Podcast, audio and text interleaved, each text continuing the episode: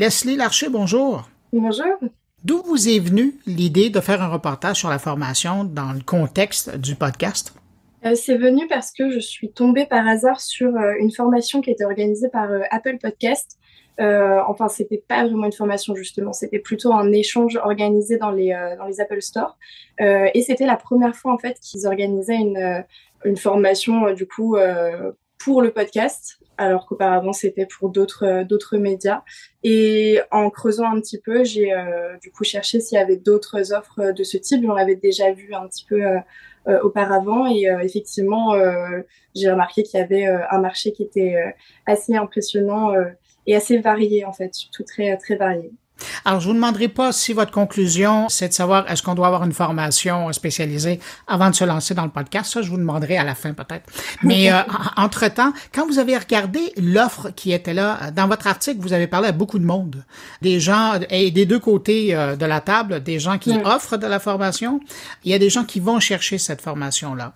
Quand vous regardez les gens qui vont chercher, qui sont en quête de formation, pourquoi ils le font? Ben, en fait, c'est ça qui et à mon sens assez, intéressant, c'est que chacun a ses raisons et chacun a ses propres, euh, oui, sa, sa propre euh, veut créer son podcast, euh, mais pour des raisons qui sont totalement diverses. Il y a et d'ailleurs les formations justement vont sur ce créneau-là où il y a une certaine diversité qui se retrouve et dans l'offre et dans le et dans la demande. Et euh, au niveau de euh, des personnes qui euh, qui veulent créer leur podcast, il y a celles qui qui veulent étendre leur activité, faire quelque chose à côté pour diversifier, voilà, enrichir ce qu'ils font déjà. Il y a ceux qui sont plutôt passionnés de podcast et qui veulent se lancer, mais plutôt comme un loisir finalement. Euh, ce qui est justement euh, ce, dont je parle aussi dans mon article, c'est que la, réalité peut être tout autre. Justement, en tout cas, ça demande un investissement qui est tel que ça peut être un loisir, mais il faut s'investir. En fait, c'est très très multiple. Euh, et, et c'est justement pour ça que toutes les formations ne se valent pas selon le projet qu'on veut qu'on veut faire. Et tout dépend de de voilà combien de temps ça va prendre sur euh, enfin, si c'est sur euh, la long, le, le, long terme si c'est euh, pour une activité professionnelle justement ou ou juste ou, également voilà des, des journalistes j'avais oublié ce profil des mmh. journalistes qui qui ben, du coup veulent se mettre à ce format là aussi D'ailleurs, vous nous partagez que c'est votre cas, vous pensez euh, avoir votre podcast. Faudra attendre, puis on verra si un jour vous l'avez. Euh, mais justement, dans votre article, on se rend compte que euh, la formation, c'est donc un marché qui est assez florissant là en France. Oui, ouais, ouais, c'est c'est totalement le cas. J'ai pas trouvé de date pour euh, comprendre quand euh, quand il y a eu cette naissance. Certains interlocuteurs m'ont dit qu'en fait ça avait déjà été le cas au moment où le podcast est arrivé en France euh, il y a il y a plusieurs années et qu'il y avait eu après un petit c'était un peu redescendu et puis maintenant que que c'est un peu revenu les formations reçues derrière. Et quand vous parlez aux formateurs eux-mêmes, qu'est-ce qu'ils vous disent? Qu'est-ce qui est important pour eux?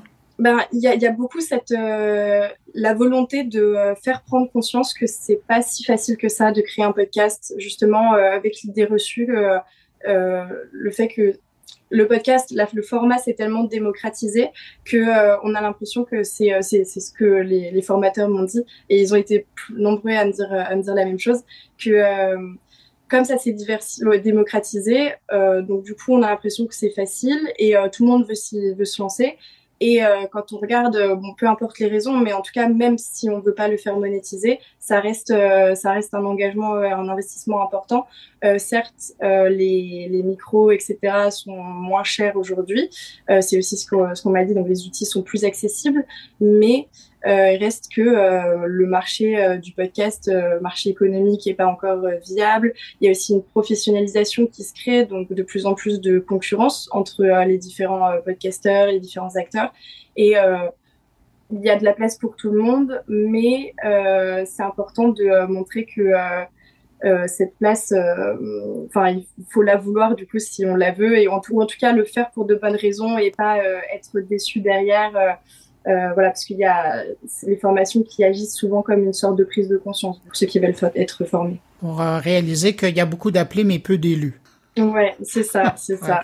Pour quelqu'un qui, comme vous, tiens, on va la jouer plus personnelle, euh, vous, parce que vous faites la confidence dans l'article, que vous songiez à avoir un podcast. Quand vous avez rencontré tous ces gens-là qui offrent la formation et euh, ceux qui en font et qui vous font un genre de reality check pour reprendre Shakespeare, est-ce que ça vous a motivé ou ça vous a plutôt euh, refroidi? Non, honnêtement, euh, moi j'étais euh, super galvanisée pendant ben, le, moment où j'ai fait les interviews justement, parce que c'était déjà très intéressant de parler de ce sujet qui me tient à cœur, mais bah, effectivement ça aide à comprendre les clés, ce qu'il faut avoir pour pour bien se lancer. C'est des choses que j'avais déjà en tête, mais de voir qu'il y avait toute cette offre et que j'avais cette possibilité d'être aidée si jamais euh, j'en avais le, le besoin, j'en ressentais le besoin à un moment. C'est, euh, c'est, ça m'a beaucoup plu. Enfin, je me, je me, suis bien imaginée dans ça, euh, pas maintenant parce que effectivement, c'est aussi euh, un investissement financier.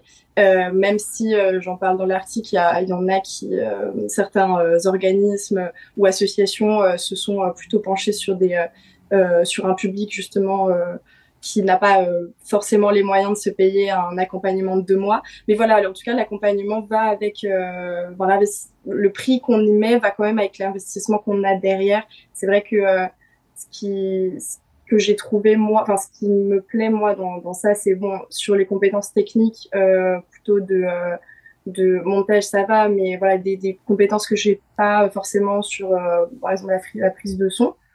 Et puis, euh, et puis surtout sur euh, en fait le projet, le projet personnel qui est le mien, euh, l'idée que, que j'ai eue, comment on la met en forme dans un podcast euh, sur plusieurs épisodes avec une trame, avec euh, euh, l'intimité, que voilà, c'est quelque chose que qui se travaille en en parlant autour de soi. Et, et le fait d'avoir quelqu'un avec qui en parler, je pense que ça peut ça peut beaucoup aider. Et c'est aussi ce qu'on m'a dit voilà dans dans, dans, les personnes qui le font, c'est que ça motive et euh, ça aide à se lancer. Et, en tout cas, c'est ça qui, euh, qui peut être euh, très positif. Ben, ça demeure un, pro un projet de création, hein, donc il faut le laisser macérer un peu euh, dans l'esprit, en parler autour de soi. Au départ, on parlait de formation, mais vous parlez, vous avez cette notion de d'accompagnement, parce que c'est ça, dépendamment des, des, des dire des forfaits ou des écoles, on va de la de l'introduction, un peu comme Apple euh, fait dans, dans sa cour, dans son jardin, et puis de l'autre côté, il y, a, y en a qui vont vraiment sur du long terme. Là, il y a beaucoup d'offres qui sont différentes. Vous avez regardé un peu de ce côté-là, qu'est-ce qui, pour vous, semble le plus pertinent dans, et puis je reviens encore, c'est l'offre française, là, qui, qui est différente de l'offre américaine ou l'offre canadienne, là. Mais vous, sur votre marché, qu'est-ce que vous trouvez le plus intéressant? Je pense que, encore une fois, ça dépend vraiment de ce qu'on y cherche. Moi, c'est vrai que je me tournerais plus vers quelque chose euh, de l'ordre de l'accompagnement et de euh, réception de mes idées et me dire, OK, ça c'est bien, ça non, euh, vraiment ça, ça fonctionnera pas avec l'histoire que tu veux raconter, par exemple.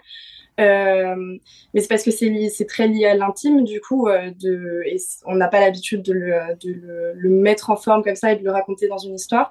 Après euh, si euh, quelqu'un est euh, très très au fait de ce qu'il veut raconter et, et pense qu'il a juste besoin de quelques jours pour pour au moins être au fait du, du marché etc. Je pense que ça peut fonctionner aussi. Mais c'est vrai que je pense que ça peut se faire en fait en plusieurs étapes. C'est vrai qu'il y a des organismes qui me disaient d'abord il y a la formation, euh, donc euh, écosystème, etc. Après il y a la prise de son, après euh, des choses, voilà. Et tout se met en place et de plus en plus justement veulent mettre à profit un, un, suivi à long terme, donc après la formation.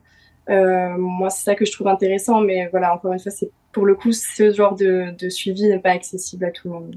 Alors, est-ce que j'entends que le conseil que vous donnez aux gens qui songent à une formation, c'est d'abord d'évaluer leurs besoins, leur type de projet, mmh. puis ensuite euh, de faire leur oui. recherche? Oui, totalement. De voir euh, ce que eux recherchent et ce dont ils ont besoin euh, à un moment T. Peut-être que ça pourrait évoluer par la suite et à ce moment-là, ils pourront chercher un, un complément si la formation qu'ils ont eue ne, ne l'offrait pas à ce moment-là. Mais oui, oui, totalement, vraiment être en accord avec par rapport à ce, à ce qui veut être créé. Quoi. Euh, alors, je veux pas brûler de punch, mais quand même, je vous ai avec moi, je vais vous poser la question.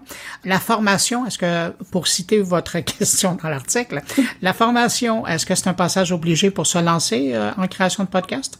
Euh, ben, tout dépend où on en est en fait, je pense, dans la connaissance du podcast. Euh, si on a déjà fait euh, des recherches et qu'on est déjà très au fait, qu'on est euh, habitué à ce milieu, je pense que on peut, euh, on peut en avoir, enfin, ça peut être un passage au, non, ça peut pas être un passage obligé. En fait, dans tous les cas, on peut créer sans ça. Euh, ça peut aider si on est bloqué à un moment, euh, si on veut euh, voilà, de l'aide sur euh, son projet à soi.